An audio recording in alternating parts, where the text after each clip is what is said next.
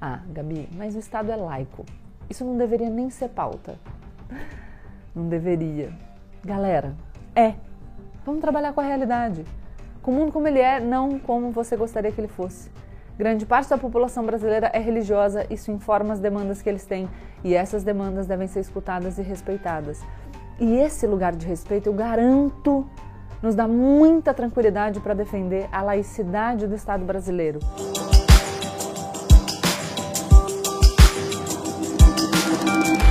Olá, gente! Como eu sempre digo, a partir de agora, menos emoção e mais razão. E prestem atenção em mim e não no Bolt, porque toda vez que eu trago o Bolt pro vídeo, vocês ficam falando, só consegui ficar prestando atenção no cachorro, tarará, tarará. Claro, além das perguntas do porquê ele treme. Ele tem uma sequela da sinomose, chamada mioclonia, tá? Deixe seu like, se inscreve no canal e compartilhe o vídeo com seus amigos. Um assunto que dominou as páginas políticas nos últimos dias foi a entrada de vez da religião na corrida eleitoral. Com o começo oficial da campanha presidencial, ficou claro que a religião vai ter um papel central. Os dois primeiros eventos de campanha das duas principais candidaturas passaram pela religião. A primeira-dama, Michele Bolsonaro, que, segundo relato, estava relutante em participar de forma mais ativa da campanha do marido, resolveu mudar de estratégia e passou a se envolver principalmente em eventos de cunho religioso. Como se sabe, a primeira-dama é evangélica devota e conversa muito bem com esse público super importante para essas eleições e, em especial, para o marido dela. De fato, Segundo pesquisa recente da consultoria Quest, entre os evangélicos, o presidente Jair Bolsonaro venceria no primeiro turno, com 52% dos votos desse segmento. Se antes as diferenças entre eleitorados costumavam se concentrar em questões de renda ou de região, em 2022 a religião também passou a ser um fato definidor. Entre católicos, o ex-presidente Lula tem a vantagem. Um dos motivos dessa mudança é numérico. As religiões evangélicas são as que mais crescem no Brasil e hoje representam mais de 30% da nossa população.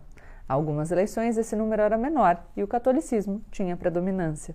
Sempre é bom lembrar, no entanto, que existem diversas denominações evangélicas e que essas denominações não são unificadas.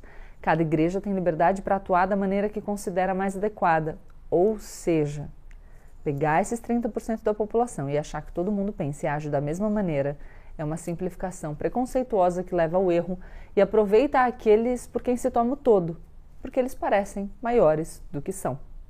O fato é que esse público se tornou incontornável e qualquer candidato interessado em disputar uma eleição majoritária precisa prestar muita atenção em como se comunicar com ele e responder às suas demandas. O Bolsonaro largou na frente nesse campo. Embora ele pessoalmente seja católico, ele vem se comunicando com os evangélicos de maneira muito eficaz há anos. Ele faz com a religião um pouco do que ele faz com o futebol, né? Ele torce para um time, mas fica colocando a camiseta dos outros e, enfim, performance.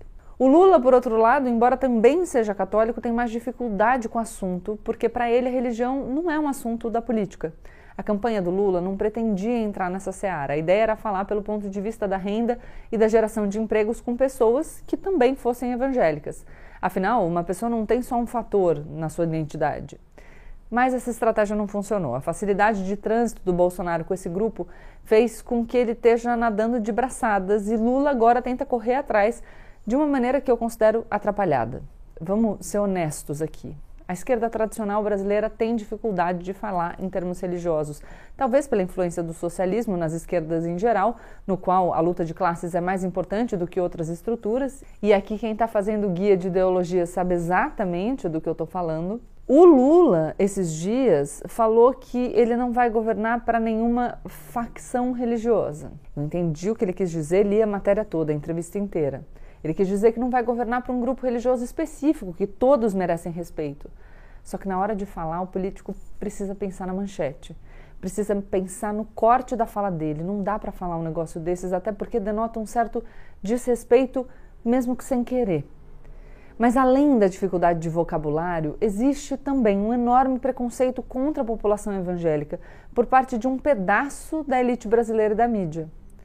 E galera, existe, a gente precisa ser honesto. Parece quase um desdém, sabe? Nessa última semana, quando essa pauta voltou em peso para o noticiário político, isso ficou gritante. Se os jornais, os comentaristas políticos, as pessoas em geral falassem de qualquer religião do jeito que falam dos evangélicos, isso seria considerado um absurdo. Para começar, todas as denominações evangélicas são colocadas no mesmo balaio, como se todo mundo pensasse igual. Depois fala-se com naturalidade e generalizando que os evangélicos não pensam por si e fazem tudo que o pastor mandar, como se essas pessoas não tivessem nenhuma delas raciocínio próprio. Galera, vamos parar com isso.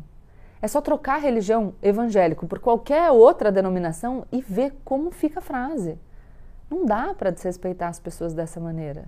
E não dá para desrespeitar as pessoas dessa maneira e falar em intolerância. Aliás, não dá para deixar de notar que até outro dia a gente tratava com muita naturalidade a presença do catolicismo nos espaços públicos. Não todo mundo, mas muita gente. É só entrar em qualquer repartição pública nesse país, em qualquer tribunal e ver se não tem um crucifixo em algum lugar. O Estado é laico, mas essa presença da religião incomodava menos gente até agora.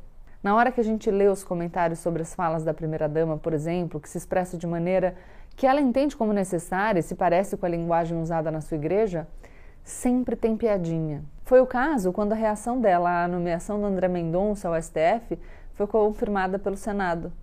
Outra, outro exemplo, vocês lembram como a ex-ministra Damares Alves foi ridicularizada ao contar sobre uma visão que ela diz ter tido durante a infância num momento de profundo sofrimento? As pessoas se ridicularizaram, fizeram piada da experiência de uma criança que havia sofrido um abuso porque desdenham da fé da mulher que essa criança se tornou. É um negócio cruel. E olha, se a gente parar por cinco minutos para pensar, a gente consegue criticar a ex-ministra Damares e a sua gestão à frente do Ministério da Mulher, da Família e dos Direitos Humanos fácil. Tem argumentos sobrando, ninguém precisa fazer pouco da fé dela. E quando faz, parece que é só isso que se tem na manga. Ou seja, é um erro crasso de estratégia. A gente tem que dar um passo atrás. Qualquer religião, assim como a política, como as ideologias, podem ser usadas no sentido positivo ou negativo. Religiões unem, trazem propósito para a vida das pessoas, oferecem amparo em momentos de dificuldade, principalmente numa época como a que a gente vive, de profunda fragilização de vínculos. A religião oferece uma resposta a uma demanda por pertencimento e por comunidade. E isso sem nem entrar no mérito da relação pessoal e importantíssima de cada um com o Deus que acredita. E isso não significa que a gente ignore o passado violento e o presente violento das religiões, concretamente, como por exemplo a experiência da Inquisição, e no discurso, como por exemplo falas extremamente preconceituosas que vulneram grupos já minorizados da nossa sociedade. Minorizados e minoritários, né? Se a gente quer ter uma política, uma sociedade na qual a base seja o respeito, a gente tem que aprender a respeitar também. A gente precisa se convencer de que a crença do outro merece respeito, assim como a identidade, o modo de vida. Não é uma questão de voto, de eleição, é para a gente viver em sociedade mesmo. Numa sociedade mais fraterna e funcional. Tudo aquilo que é performance dá para perceber. Então não dá para agora políticos performarem religiosidade ou respeito à religiosidade para tentar aproximação. A postura de respeito deve ser permanente e não só por objetivo eleitoreiro, né, gente? Por convicção. Há meses eu já disse isso aqui no canal. Um dos grupos mais importantes dessa eleição são as mulheres pobres. Essas mulheres muitas vezes são evangélicas e são mulheres negras. São parte de uma população vulnerável que precisa do Estado e que precisa que suas demandas sejam ouvidas e respeitadas pelos políticos que vão governar o nosso país. Não é a elas que uma campanha deve escutar, principalmente uma campanha de esquerda. Aliás, quando Lula dá essa mancada de chamar grupos religiosos de facções, ainda que num trecho da entrevista, a gente se pergunta o quanto que ele entende de verdade a dinâmica das redes, que vão cortar o que ele falou, que vão usar qualquer deslize. A gente já tem problemas suficientes com fake news, o que não dá para os políticos darem munição e usarem mal as palavras que podem ser facilmente cortadas e espalhadas pelos grupos de WhatsApp da vida. A maioria das pessoas, a gente sabe, não leem o todo, não buscam fontes. Se elas recebem uma informação, uma manchete, normalmente elas acreditam, principalmente se isso vem de pessoas da confiança delas. O bolsonarismo está há anos fazendo um trabalho minucioso nas redes sociais, criando canais de comunicação diretos com eleitores e simpatizantes. Qualquer manchete sensacionalista vira desinformação. Bolsonaro está deixando outras campanhas no chinelo nesse quesito. A gente tem que reconhecer quando a equipe é boa no riscado. A gente tem que saber reconhecer habilidades, principalmente as habilidades que nos desagradam e nos prejudicam no, em relação aos nossos objetivos. Porque sem esse reconhecimento não se aprende nada. E aí a gente não adequa a rota. No momento em que começaram a circular mentiras sobre o Lula nas redes em relação a temas religiosos, houve resposta à altura da campanha dele? Não. Dias depois isso aconteceu. Dias, nos tempos de hoje, em termos de difusão de informação, são séculos. Ah, Gabi, mas o Estado é laico. Isso não deveria nem ser pauta. Não deveria. Galera, é.